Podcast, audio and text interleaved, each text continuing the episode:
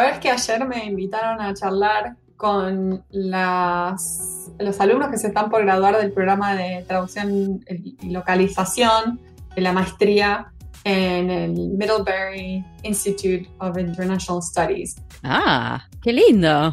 ¿Fuiste como una keynote speaker, algo así? Sí, una invitada, o sea, me invitaron para charlar con los, con los que se están por graduar y bueno, desde mi experiencia, contestar las preguntas que tienen los mm. estudiantes que se están por graduar de, ese programa, ¿no?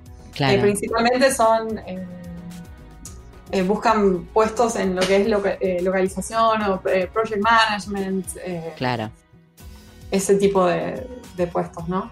pero bueno, sí, están todos como muy preocupados o ansiosos porque no es un buen momento para graduarte, ¿no? Por todo lo que está sucediendo con la pandemia. entonces, nada, todos tienen esa preocupación de conseguirán trabajo o no. Y mm. pensé que por ahí podemos charlar un poco entre las dos a ver qué podemos decirle a la gente que se está graduando este año, ¿no? Em, qué, como para... heavy. Ah, como para decir, yo, por ejemplo, una de las cosas que para mí sí es importante compartir y es que dentro de toda nuestra industria puede seguir funcionando. Y eso creo que es algo muy valioso y que no ocurre en muchas de las industrias. Sí, algunas especializaciones están siendo más se están viendo más afectadas que otras, pero la realidad es que eh, a, muchas le está yendo mejor que a otras, eh, ¿no? Eh, mejor que antes de la pandemia, quiero decir. Claro. creo que uno se puede puedes encontrar tu lugar, digamos, dentro de lo que es la traducción y la localización eh, a pesar de la crisis. Como que la industria te, permite seguir trabajando, ya sea remotamente este, o incluso de manera freelance hasta conseguir un puesto fijo, si ese es el objetivo. Yo creo que sí, la verdad que, y esto estoy hablando, digamos, sin saber mucho, ¿no? No es que tengo cifras ni, ni, ni, tanto conocimiento del asunto, pero me da la sensación de que uno, si te estás graduando en estas épocas, estás familiarizado con lo que es eh, las herramientas informáticas, ¿no? De, que te permiten, porque ¿qué pasa? Nuestro, nuestro trabajo, la verdad, no, no tiene fronteras últimamente. La globalización nos permite trabajar con todo el mundo. Entonces, esto de que las, las fronteras de los países están cerradas, a nosotros no nos afecta. Nos puede llegar a afectar, obviamente, en el tema de de repente que los empleadores o mismo los clientes estén pasando por una crisis económica y entonces vos no recibís trabajo. Eso en ese sentido te en el caso de los de los intérpretes obviamente, bueno, sabemos que, hay una cuestión con la presencia que, que no es lo mismo estar en un teléfono que estar ahí, ¿no? Pero en el caso de traductores y, y, de la industria de la localización en general, creo que van a, van a sufrir las mismas incertidumbres que cualquier persona que se acaba de recibir de algo. Tal cual, porque eh, la misma casi. Crisis, como que tenés la crisis, pero también como que se abren oportunidades. Me parece que eso está bueno verlo también, ok. No podemos hacer más interpretación de conferencias por el momento. Eh, exploro este otro aspecto de la interpretación, quizás eh, VR o remote interpreting, ¿no? y, y como es de eso hay miles. Bueno, quizás en, este, en esta especialización, en esta área, no le está yendo tan bien, pero esta otra área me interesa y hay, mucho trabajo. Bueno, busco especializarme acá, busco tratar de abrirme camino acá. Creo que, sí. Estar atento a eso. Sí, como que, como que es un año eh, muy particular que nos pone a prueba a todos, te diría, los que se están recibiendo, los que ya estamos trabajando, los que, ¿no? En el, en cuanto a la, flex, a la flexibilidad que uno tiene. Ya digamos que el mundo va a un ritmo tan vertiginoso que si no sos flexible, sonaste. Si además, rápido. Esto es así. Eh, yo estoy viendo, por ejemplo, mucho, sigo muchos eh, artículos que, aparecen en LinkedIn. Pongámosle, aunque no, no sea de esta industria, la industria del doblaje. ¿no? Hay un montón de series, de películas que están saliendo sin el doblaje, porque obviamente los estudios no están abiertos. Además, si te pones a pensar, es una persona encerrada en una cabina escupiendo un micrófono, como que no, es muy, no es muy sano, digamos, como para. No lo había pensado, pero ahora me acuerdo, ¿dónde lo escuché esto? Que es así, digo. Yo había mandado como un mensaje diciendo los programas que estaban doblados van a estar ahora subtitulados a causa sí, sí. Si vos entras a Netflix, bueno, no sé, por lo menos acá, yo he visto temporadas nuevas de, series, no sé, temporada 5 de Fauda, pongámosle, eh, que dice, nosotros privilegiamos la salud de nuestros, de los actores de doblaje, no, ah, no está el doblaje. ¿Qué pasa? Hay empresas que ya salieron a hacer el doblaje remoto. Mm, por supuesto que requiere de otra estructura, por supuesto que requiere de pensar las cosas de otra manera, pero la realidad es que el mundo nos está imponiendo pensar en un nuevo mundo. Es una imposición. Ya que, Eso sí. En definitiva, te puede llevar unos meses, te puede llevar un tiempo adaptarte, pero si vos arrancás por mirar para otro lado, para adelante, digamos, para empezar a pensar otra cosa, eh, a mí me da la sensación de que inevitablemente tenés que flexibilizar y empezar a pensar en otra cosa. Tal cual. Después algo, bueno también, eh, tratando de pensar de forma positiva, ¿no? hacia mirando hacia el futuro, es que todas las predicciones indican que la industria está creciendo y que va a seguir creciendo. Creo que eso también es importante y valioso. Sí, va a haber desafíos, nos estamos encontrando ante tecnología diferente, procesos diferentes y demás. Eh, va a haber desafíos, pero quienes estén eh, dispuestos a afrontar esos desafíos, para mí el futuro se ve, se ve muy bien, se ve brillante, así que no bajen la cabeza. Sí. Se están por recibir. Tal cual. y, y, en definitiva es como, bueno, es el, es el contexto mundial. que, Estamos todos en la misma. Estamos todos, estamos todos en el horno. Este, pero, pero sí, yo creo que van a surgir cosas nuevas acá, por lo menos en Argentina. Viste que Argentina es un país que ha tenido muchas crisis. Y el argentino promedio es un personaje bastante creativo en, todo sentido, eh, para el bien y para el mal. y yo me acuerdo que cuando fue nuestra crisis muy, muy profunda económica eh, en el 2001, surgieron un montón de cosas nuevas.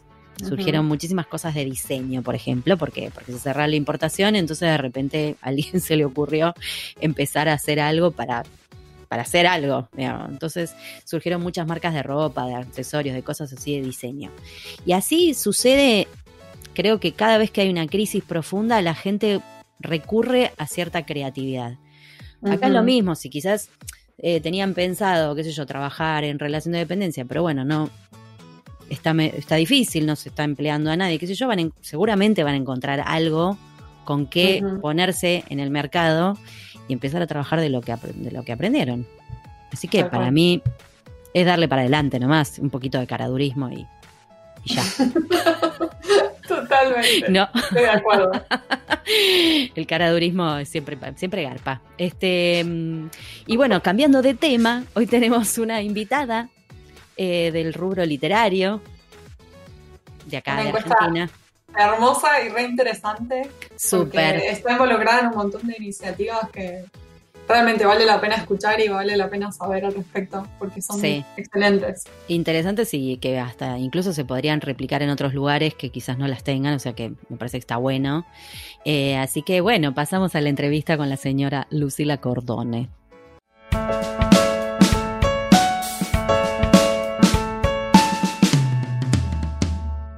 Hoy tenemos el gusto de entrevistar a Lucila Cordone. Ella es traductora de inglés y realizó estudios de posgrado en traductología. Es docente de traducción y de traducción literaria y coordina la Escuela de Otoño de Traducción Literaria. En mayo y junio de este año dictará el seminario de traducción general en la carrera de especialización de traducción literaria en FFIL, UBA. Entre 2010 y 2018 forma parte de la comisión directiva de la Asociación Argentina de Traductores e Intérpretes, para la cual creó la Comisión de Traducción para Editoriales y de Derechos de Autor, en cuyo marco coordina desde 2014 las jornadas de traducción editorial en la Feria Internacional del Libro de Buenos Aires, entre otras actividades. También en representación de la ATI, ha participado del proyecto de ley que apoya la traducción autoral y ha trabajado activamente creando lazos de cooperación con instituciones nacionales e internacionales para la ejecución de proyectos vinculados a la traducción. Traduce textos literarios y de ciencias sociales para editoriales argentinas. Lucila, es un placer tenerte aquí con nosotras en Pantuflas. Bienvenida, bienvenida. ¿Cómo va? ¿Estás, eh, ¿Te pusiste las pantuflas para asistir a esta entrevista tan particular? Obvio. Ah, ah, ok. No, no sabías, habías leído el, código de etiqueta. bueno, yo le cuento los podcasts escucha porque, digo, porque sí, por eso los cuento.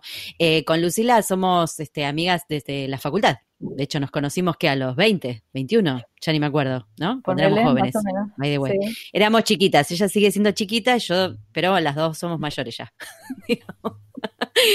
este, así que bueno, no la invitamos porque es amiga mía, la invitamos porque muchos podcasts escuchas la propusieron. Hablaron oh. de vos, bien. Em, y además eh, de la escuela de otoño, de algunas de las actividades que haces. Entonces, acá estás fuimos, fuimos tras tu, tu, trayectoria, digamos. Este, así que bueno, es un placer, nada, tenerte, tenerte acá en pantuflas, en pantuflas. Eh, vamos con la primera pregunta que nos surge.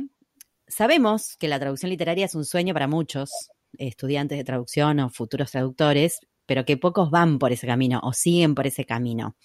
Eh, ¿Vos cómo arrancaste? ¿Cuáles fueron tus comienzos en, el, en este mundillo tan exclusivo de la traducción literaria? Mm, pregunta. Mm. Eh, sí, sí, bueno, hay mucho romanticismo, me parece, con una traducción literaria, ¿no? Sí. Este, como que uno se imagina, ah, qué lindo traducir libros. Este, Sí, se imagina frente a, los Alpes con la máquina de escribir, claro, cosas así. Sí, sí, sí. Bueno, a veces hay libros lindos y a veces hay libros que son un embole, que uno dice, por favor, que termine esto de una vez. Eh, pero bueno, no, todo. Em, a ver, eh, dos caminos. Uno, tenía eh, un contacto con una editora que me habían pasado, pero tardé 10 años en escribirle ese contacto. Este, Me encanta. Un poco insegura. Un, tiempo virginiano demasiado extendido, ¿no? Porque, digamos, que somos, somos de pensar las cosas, pero 10 años como un montón. Perdón. No, no. Durante muchos años, cuando después de recibirme, yo traduje, hice traducciones técnicas que me, me pagaban muy bien, pero no era lo que yo soñaba con dedicarme. Entonces, en un momento de mi carrera dije, bueno, ya está, me cansé de hacer plata, ahora este, ah. quiero ser pobre profesionalmente. me quiero dedicar a eso de traducir libros. Este, entonces, bueno, tenía ese contacto desde hacía, en serio, 10 años, no estoy mintiendo. Mm. Y, bueno, em, empecé a, investigar un poco, o sea, cómo, cómo contactarla, porque era como, bueno, yo sentía que tenía one shot, entonces no, no, me podía quemar. Entonces, y me preparé un montón antes de escribirle, eh, bueno, leí, busqué entrevistas, o sea, hice como una especie de, investigación a ver cómo... Ah, o sea, investigaste a la persona. a quien le estabas escribiendo. Ah, me encanta, hizo un trabajo así como hacemos nosotras, digamos, básicamente. De, invitados, ¿no?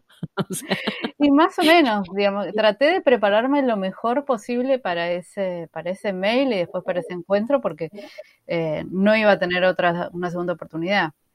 Mm. Entonces, eh, por eso también tardé tanto. Y bueno, nada, tuve un encuentro y pensé mucho además qué le, qué le iba a decir que pensé que iba a querer escuchar esa persona, ¿no? Mm. Y, y además algo de lo que yo estuviera convencida, tampoco le iba a mentir, ¿no? Entonces, bueno, traté de, componer ese, ese personaje, pero convencida, ¿no? De, lo que yo estaba haciendo. Este, y bueno, nada, finalmente nada, me animé. Y por supuesto que esa persona sí me escuchó, me recibió, pero no me dio bola inmediatamente, entonces tuve que insistir. Espero otros 10 años. No, no, no, no. por el mismo camino hasta que algo que le dije o que escribí le cayó eh, bien o le, le pareció que este, iba, a resultar. Y, mm. y con el tiempo además aprendí que no es que sea un capricho que los editores son malos y no, contratan a los traductores, sino que hay, que generar como un vínculo de confianza. porque los editores, las editoriales están apostando, hacen una apuesta muy fuerte, ¿no? Comprar los derechos de traducción, pagarle a un traductor al que le entregas tu trabajo por tres, cinco meses, lo que sea, mm. y recién lo recibís después de ese tiempo, si ese laburo no está bien hecho, es un desastre. Sí, sí, pérdida de tiempo y dinero, claro. Exacto. Entonces, por eso es importante es que establecer ese contacto, ¿no? Eh, tener, si no tenés una recomendación, bueno, tenés que buscar maneras de, generar esa confianza, ¿no? Por eso es difícil que, le den un, libro a un traductor que no conocen, ¿no? Claro. Eh, tiene que ver con eso, con falta, que, qué sé yo, uno también tiene que tener como cierta madurez eh, literaria, ¿no? Sí, a veces, viene, a veces eh, con la edad, a veces no, ¿no? O sea, depende de cada persona. Claro, te iba a decir eso, capaz que, bueno, todo ese tiempo que vos te tomaste por una cuestión de no querer, eh, digamos, arruinar esa oportunidad, eh, también te, te ganaste experiencia y quizás seguridad en vos misma también como para presentarte, me imagino. Pero por otro lado, digo, cuando alguien quiere, digo, qué sé yo, por ahí realmente tenés una madurez literaria, como decís vos, para hacer eso, por lo menos eso es lo que pensás. ¿Las editoriales te toman prueba o no? Tiene que ser una cuestión de... te, pueden decir, mándame una página de prueba.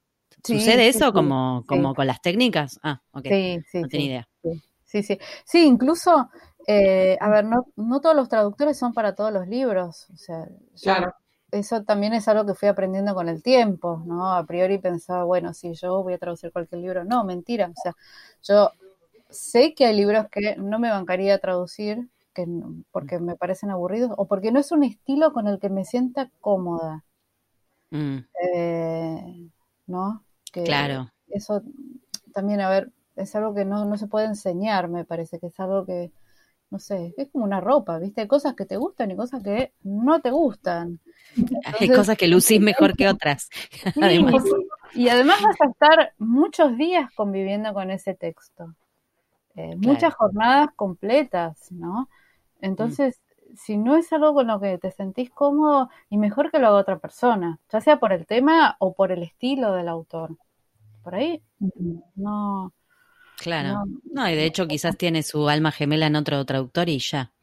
Claro, sí. ¿No? Sí, exacto. Y uno preferible no interferir. Sí, sí, además, a ver, una, una traducción se pueden arreglar cuestiones, no sé, alguna cuestión normativa, de puntuación o qué sé yo.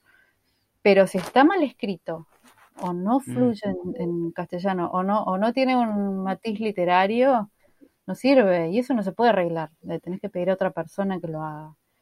Hay que rehacerlo, claro. exacto, exacto, Incluso, a ver, me, pasa por ahí con traducciones de alumnos que están muy bien desde el sentido, la normativa, ¿no? La gramática, puntuación, son todas súper correctas. Pero no, no tiene ningún matiz literario, no tiene ninguna belleza estética. Claro. Entonces no funciona. Le falta como un, cierta, cierto corazón, pongámosle. Claro, claro. Como el alma, no sé. Claro, exacto. Y a veces hay que ser más salvaje, ¿no? O sea, no ser tan buen alumno, me parece. Este, bueno, sí, ese es un tema, ¿eh? Es como que me vuelven los fantasmas de la facultad cuando decís eso. Pero es algo que yo les digo a veces a los chicos, a ver, eh, sí, se hace un poco salvaje, liberate, tomate, no sé, tomate un vino y traducilo después, no sé. Me dijo la profesora que me ponga en pedo. y estaban todos churreando. Liberate, liberate. Liberate un poco, sí. hay, una beta docente muy presente en vos, eh, porque además venís formando traductores literarios en varias instituciones.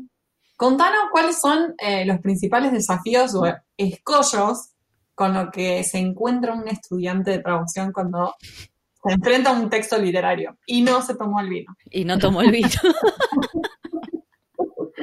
bueno, eh, a veces cuesta la, por lo menos la formación que, tenemos nosotros en, las lenguas vivas, ¿no? que vienen muy orientadas a, la parte técnica ¿no? A veces cuesta en lo literario em, despegarse un poco, despegarse, ser más artista, pensar más como un artista eh, y no tanto como un técnico, ¿no? Claro. Em, eso es algo que, porque, a ver, son también son, son trabajos distintos. Cuando uno tiene, eh, cuando trabajas, por ejemplo, para un organismo internacional o para una publicación o algo, no tenés tantos correctores después. O para un cliente, para una página web, ponele. Lo que entregás tiene que estar perfecto y eso es lo que van a publicar. Y vos fuiste el último profesional que lo vio.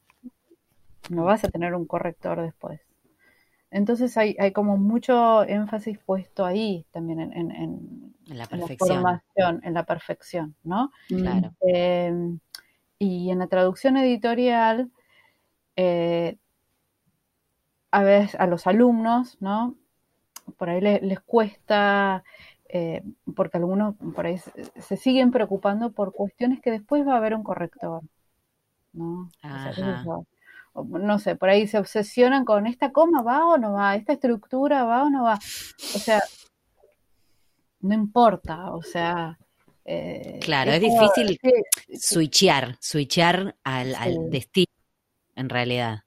Porque es cierto que, que creo que, y acá, no sé, no quiero generalizar, pero me parece que a la mayoría de nosotros se nos mete una cosa de lo perfecto, lo correcto ¿viste? La palabrita, obsesionarte con, con, una palabrita, con una coma, con un dos puntos, o sea, con la, lo que sea. Claro. Y, y, claro, llegás a lo literario y lo literario es, es prácticamente como chino, porque sí. al final terminás. Y es así, además, yo lo, a mí lo que me pasaba era que, que me parecía todo tan ¿cómo te puedo decir? Eh, tampoco, tampoco definido, tampoco claro, no sé cómo explicarte. Es como enseñar teatro. Digo, ¿cómo se ense a mí me pasa eso con teatro, ¿no? La gente me pregunta, ¿por qué no enseñas teatro? Porque es, es, no hay nada cuadrado para decirle a alguien que está estudiando teatro, digamos. No hay nada que sea blanco o negro, ¿no? Hay, una, hay un montón de grises en el medio. Y para eso la tenés que tener súper clara, en mi opinión, la verdad. Entonces, la literaria me pasa lo mismo, o sea, es esto que vos decís, vos por ahí lo ves y con tu experiencia ves y decís, che, mira, esto le falta, le falta alma, le falta literatura. y uno, uno no entiende, no lo ve desde ese lugar. Es como si tuvieras claro. puestos otros tiempos, no sé. Claro, ¿no? sí, sí. Bueno, de hecho es muy parecido a la actuación. O sea, para, para traducir literatura tenés que escuchar la voz de esa voz narrativa en tu cabeza. Y ponerte claro. en la piel de esa voz, o sea, no sos más vos. O sea, claro. Es esa voz particular que vos tenés que escribir en castellano y, y chau, o sea. Ahí es donde entra a jugar el vino, claro. o la bebida que, que, te guste o el humo que te guste, ¿no? Porque también, digo, me imagino sí. que con, con cualquier Supongo otra sustancia sí. puede funcionar. Pero hay que ser fiel a esa voz, eh, ojo. Sí, sí, Ojo, claro, y sostenerla, claro. Y sostenerla y ser, sí, sí, Que yo creo, o sea, esto ya tiene que ver más con una cuestión de, de, de, cómo uno aborda el trabajo, porque también lo que nos pasa a los, a los traductores más técnicos es que de repente siempre son cosas más cortas, que vos decís, bueno, esto, aunque te toque un texto, qué sé yo, no sé, que vas a estar una semana trabajándolo, mucho más de eso, en general, no estás con algo técnico. ¿No? no. Es como algo más, claro. más, más rápido, digamos. Uno se da cuenta más o menos que ya en 3, 4 días se cambió. Eh, cuando agarras algo tan, tan grande como un libro, que creo que lo hemos hablado también con otros invitados, eh, a mí siempre me da esta intriga de en qué momento terminas de trabajarlo, porque hasta que no llegas hasta la última página, digo, no sé hasta dónde terminas de, de, de establecer ese tono. Eh, el tono del libro. Sí. ¿Cuándo, ¿Cuándo te das cuenta? ¿En la mitad? ¿Al final? No, cuando lo haces bueno, por, no sé, lo agarras por segunda vez, no sé. Claro, Eso me da no, mucha no. intriga. No, y el tono, lo, el tono lo tenés que agarrar de una. O sea, mm. que tenés que escucharlo y, le, y le, leerlo hasta que escuchás, hasta que tenés ese tono en la cabeza. Ese tono, mm. esa voz en la cabeza. Y una vez, y es como actuar, ¿no? Como, bueno, va, como no soy actriz, pero bueno, imagino, o sea, Bueno, pero tenés eh, ahí familia ligada al teatro, ya sabes de qué se trata. Eh, o interpretar una pieza musical, o sea, hay algo básico de la voz. Después podés ir perfeccionando y puliendo cosas, mm. pero lo, lo, básico que es la, voz y el tono, me parece que lo tenés que agarrar de una. Eh, y, y, sí, y eso, escucharlo, es como medio o sea que, digamos, sí, suena, suena un poquito loco, sí, escuchar voces. Sí, Pero, claro, sí, digamos que, que como para encarar la parte literaria como estudiante o como eh, traductor literario en ciernes, eh, te tenés que soltar, básicamente. Tenés que soltarte un poquito la, cuerda. Sí, de hecho, em, eh, además entender que uno está escribiendo un texto literario. Entonces, eh, incorporamos eh, desde hace unos años ejercicios de escritura creativa en la clase ah, eso está bueno. literaria.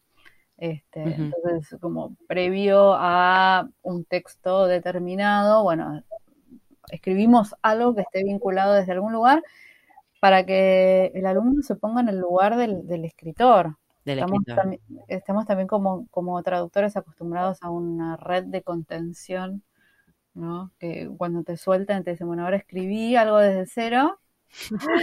Todos, ¡ah! Este, entran en pánico. Em, pero bueno, nada, eso es un ejercicio que venimos haciendo y que me, parece que está bueno.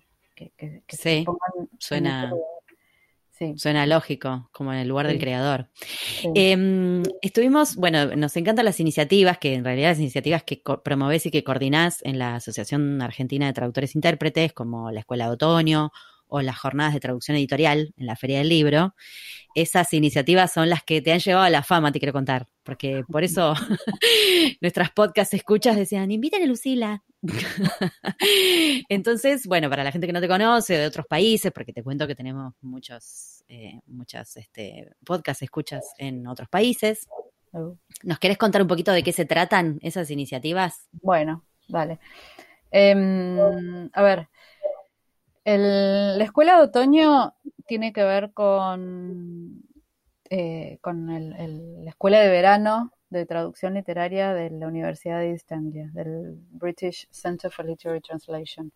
Eh, es, un programa espectacular al que tuve la suerte de, asistir en el año 2011, eh, que es ahí donde ah. nos encontramos en... Recuerdo.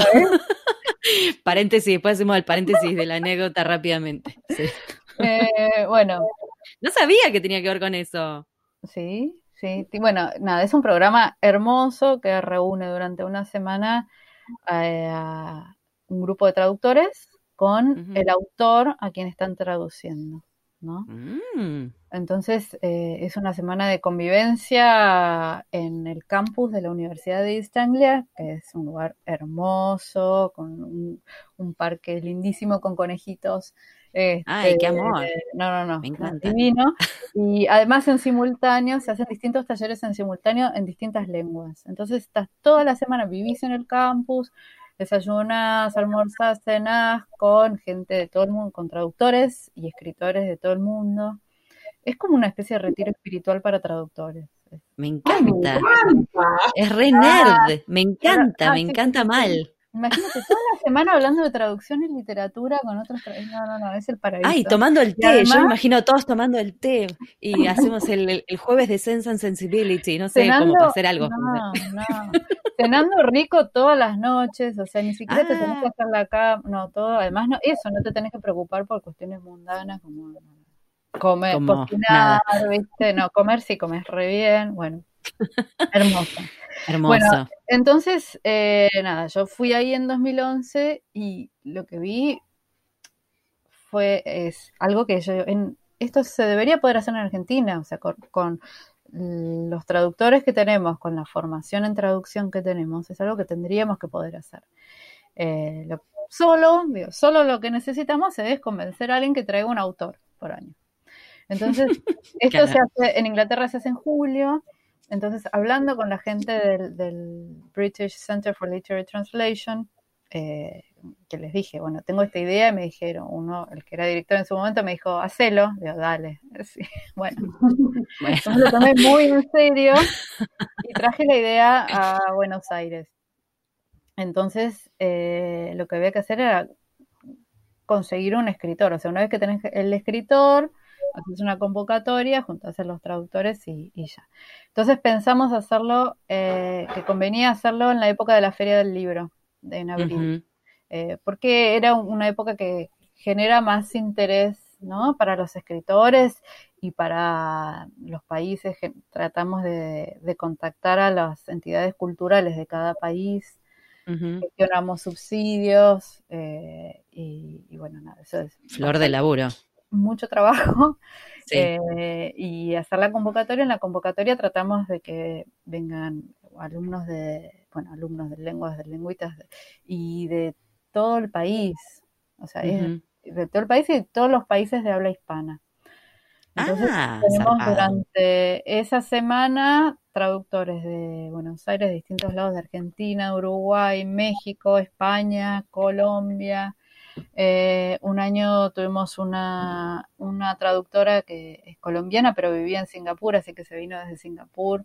Chan. Eh, Qué lindo, me encanta. Eh, no tenemos el campus lindo que tienen en Istanbul. No tienen los conejitos, bueno, no tenemos los, conejitos, pero este, bueno, tenemos el edificio en lenguas, esto me olvidé de decirlo, que el programa lo hacemos en el Lenguas Vivas, el Lenguas es ah. digamos, la institución que aloja eh, y, con la que organizamos este, este programa. Y además, lo, eh, como es durante la semana de las jornadas profesionales de la Feria del Libro, todas las charlas que tienen que ver con la actividad profesional en traducción editorial las hacemos en la Feria del Libro. Entonces, durante esa semana nos pasamos ah. yendo de Lenguas Vivas Fernández eh, a la Feria del la rural como locos. este, y de vuelta todos los días este, y además organizamos cenas, alguna actividad en la ciudad este, que tenga que ver con lo que estamos traduciendo. Claro, como para bloquear esa semana para eso. Me encanta. ¿Quién puede participar, Lucila? ¿Cualquier traductor o tiene que ser alguien que está recibido de lenguas vivas o cómo es bien? No, cualquier traductor. O sea, la, convocatoria es abierta a todos los traductores, eh, tengan formación, digamos, específica o, o no. Eh, y bueno, la selección ah, la hacemos este, en base al currículum, a una prueba de traducción y a una carta de intención. Entonces medimos esas tres cosas, ¿no? Porque por ahí un traductor recién recibido no tiene mucho currículum, pero tiene mucho interés, demuestra mucho interés en la carta.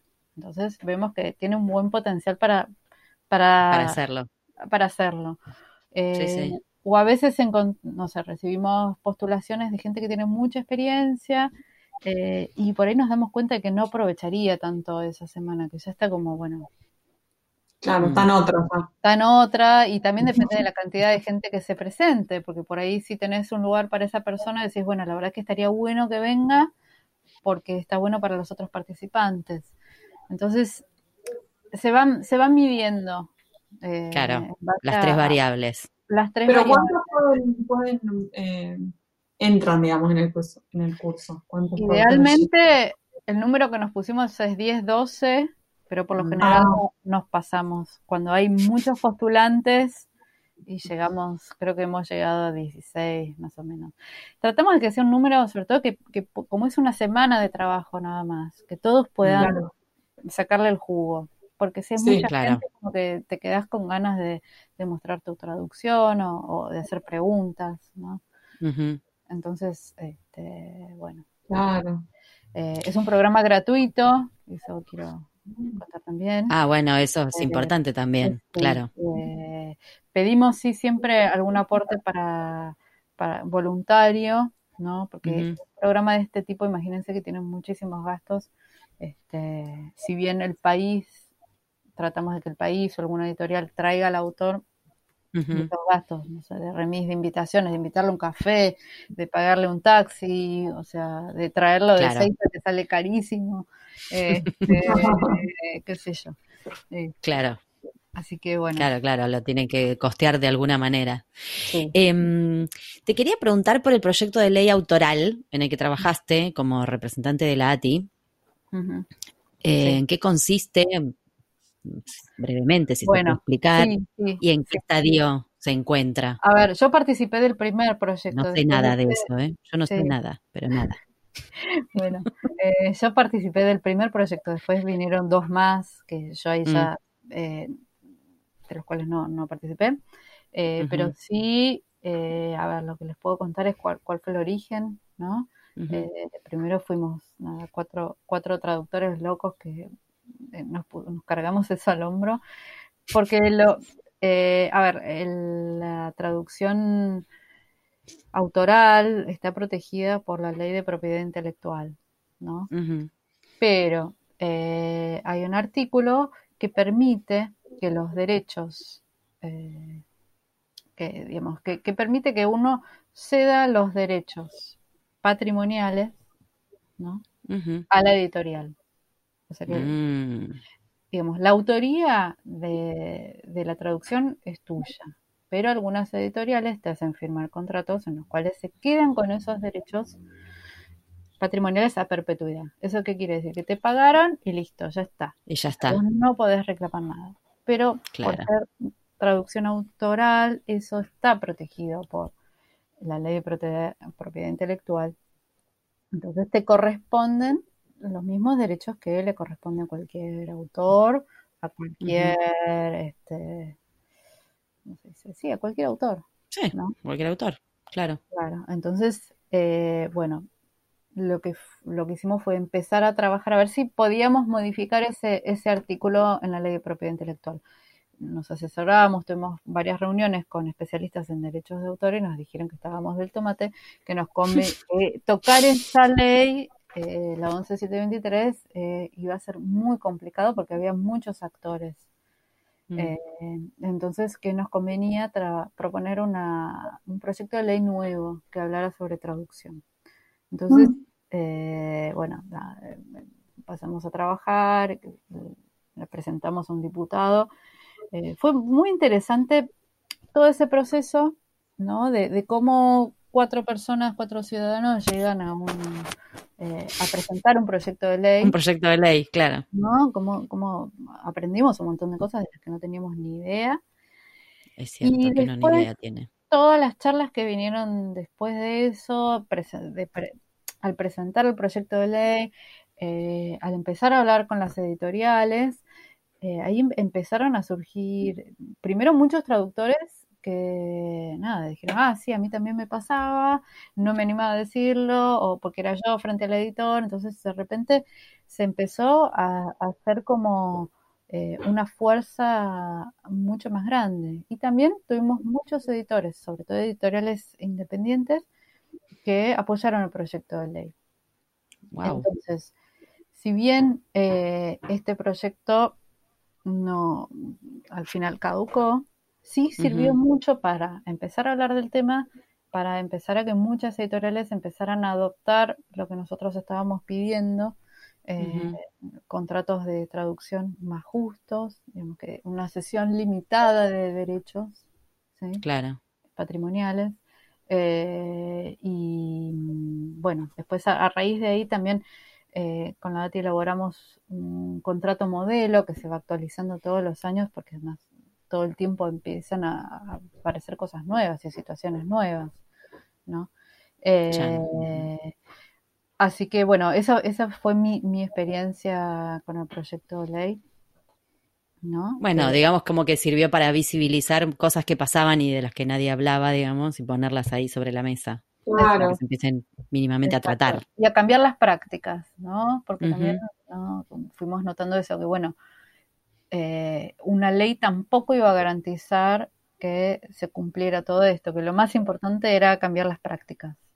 Claro en ese sentido fue, fue muy importante. Después hubo un segundo proyecto y un tercer proyecto y se sigue trabajando, eh, pero de otro lugar. Digamos que la, la visibilización que logramos con ese primer proyecto me parece que, fue, fue muy importante. Sí. Ah, Mira qué bien. Bueno, eso, Lucila. Y contanos, me, encantaría que hablemos un poquito sobre el mercado editorial en Argentina eh, para los traductores. ¿Qué, ¿Qué cambios crees o vislumbras que puede haber en post pandemia? Es una pregunta difícil, no sé, no. Eh, Puedo contar, el, eh, sí, hablar sobre el mercado editorial. Eh, bueno, a ver, la mayoría de las traducciones que se hacen en Argentina las hacen editoriales independientes. ¿sí? el, mercado editorial está segmentado en, grandes editoriales, ¿no? pertenecientes a los grandes grupos, como Grupo Planeta, Grupo eh, Random House, Penguin, no sé, ya, no me acuerdo cuántos. los grandes, digamos. Claro, los grandes que fueron comprando muchas editoriales eh, locales, incluso, ¿no? Mm. Bueno. Eh, y paralelamente, o sea, eso se dio a finales de los 90, principios de los 2000, ¿no? Eh, empezó a darse ese, ese, paradigma y en paralelo empezaron a surgir después de la crisis del 2001 muchas editoriales llamadas independientes, ¿no? Medianas, chicas, que empezaron a surgir en, ese momento y todavía siguen surgiendo pequeñas, pequeñas editoriales, em, que son las que más traducen en Argentina. Mm. Mira eh, vos. Eh, incluso es interesante también porque muchas de ellas eh, se animan a traducir a una variedad de la lengua más, más cercana al río platense. ¿Sí? Ajá. Ah, qué interesante eso. Algunas más, otras menos. pero bueno, digamos, sin, sin, llegar al voceo necesariamente, pero hay como un, corrimiento del, neutro, un fanatismo por el, neutro. claro. como queriendo destacarse en algo, como hacer algo diferente, digamos. Sí, sí, sí. Eh, así que bueno, eso básicamente es el, digamos, resumen. Bueno, o sea, post pandemia no sabemos nada, nadie sabe nada, pero capaz que tenías alguna algo para decir, de todas maneras. No, no, no, no, creo que se va a ver afectado como todo el mercado editorial, ¿no es cierto? Sí, o puede llegar a, florecer, vaya a saber. Ojalá, mientras, haya, mientras, haya, plata, eh, para nosotros trabajar en situación de pandemia es lo mismo que trabajar en cualquier situación, es como al principio no notamos la diferencia. No, eh, solo que la casa estaba más llena de gente, lo que dijimos, ¿no? De entrada. Esa es la única diferencia. Este, no, y bueno, después hay muchos, muchos este, traductores técnicos que por ahí sí están más con, el tema de la COVID y para empresas y para no solamente los médicos. Pero bueno, sí. en la parte editorial, digo, no, la verdad que no tenemos idea. Eh, ojalá la gente consuma más libros si el mundo está a punto de explotar Sí, sí, ya el mercado editorial venía sufriendo por la crisis, eh, así que por suerte eh, las librerías se abrieron bastante rápido, entonces eh, pudieron empezar a vender y eso es, muy bueno, ojalá que se vendan muchos libros tal cual. Y eso, eso ayude.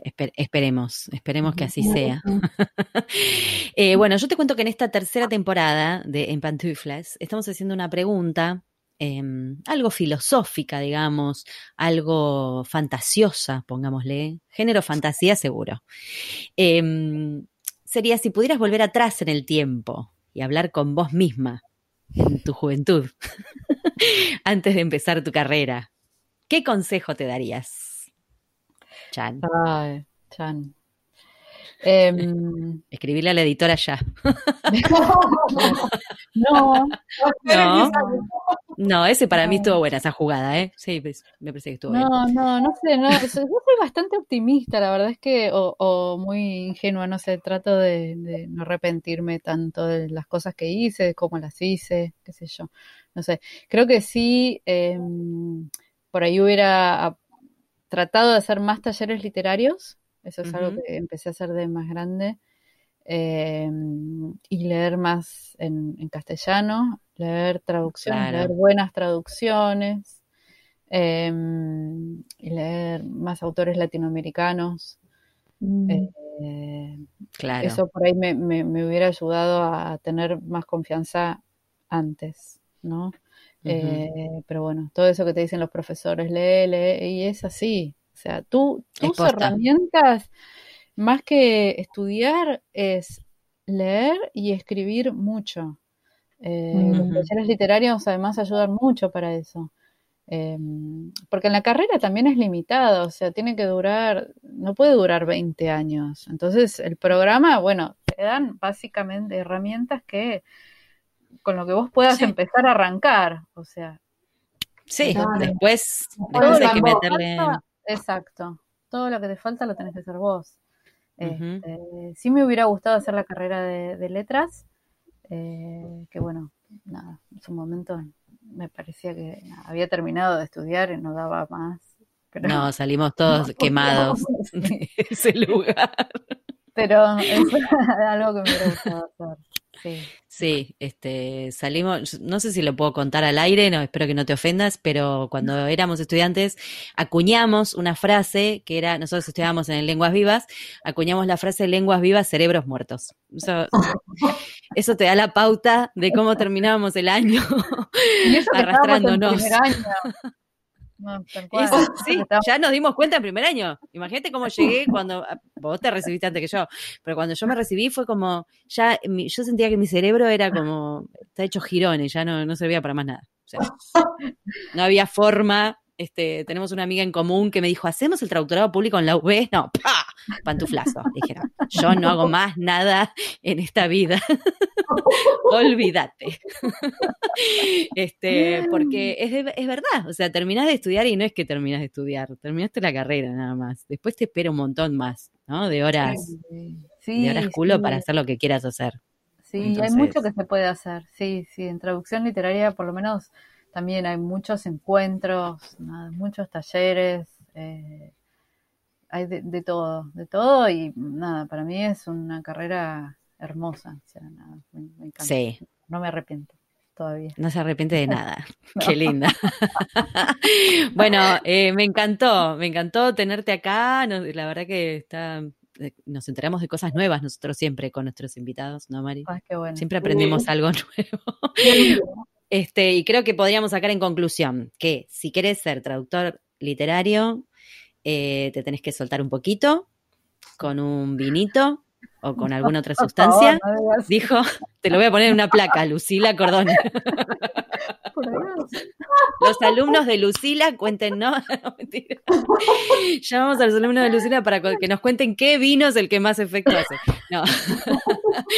Este, no, por ahí joda, este, está buenísimo todo lo que dijiste, el tema de, leer, que es, es cierto, parece mentira, pero no, es cierto, leer más en nuestra propia lengua, te diría, porque uno se obsesiona con la lengua extranjera y la realidad es que, está bueno leer nuestra propia lengua. Em, y bueno, y darle para adelante. Y si tienen ese contacto, pero no todavía no le quieren escribir, guárdenlo, guárdenlo, porque en algún momento, ¿no? Se le puede sacar provecho.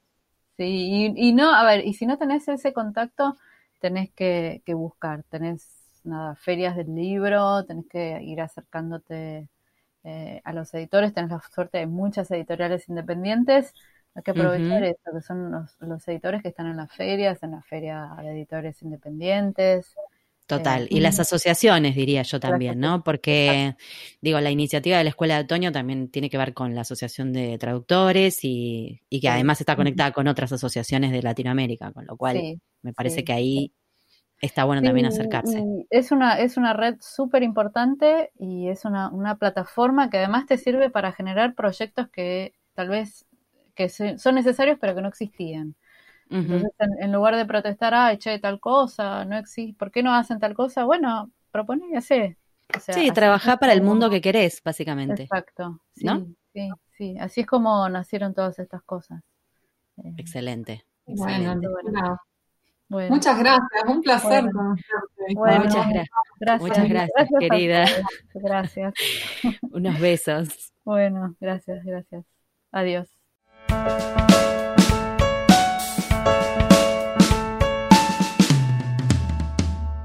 Este fue un nuevo episodio de En Pantuflas, patrocinado por nuestro amigo fiel, MemoQ. Si sos tan fan de MemoQ como nosotras, aprovecha el 45% de descuento exclusivo para podcast escuchas. Anota este código, CAM-pantuflas45. Podés encontrar todos los episodios del podcast en nuestra página en guiondelmediopantuflas.com y suscribirte para escucharlos apenas salen en iTunes, Spotify y Google Podcast. Prohibida sorpresión en la Argentina, en Los Ángeles, Buenos Aires, pantuflas al virus.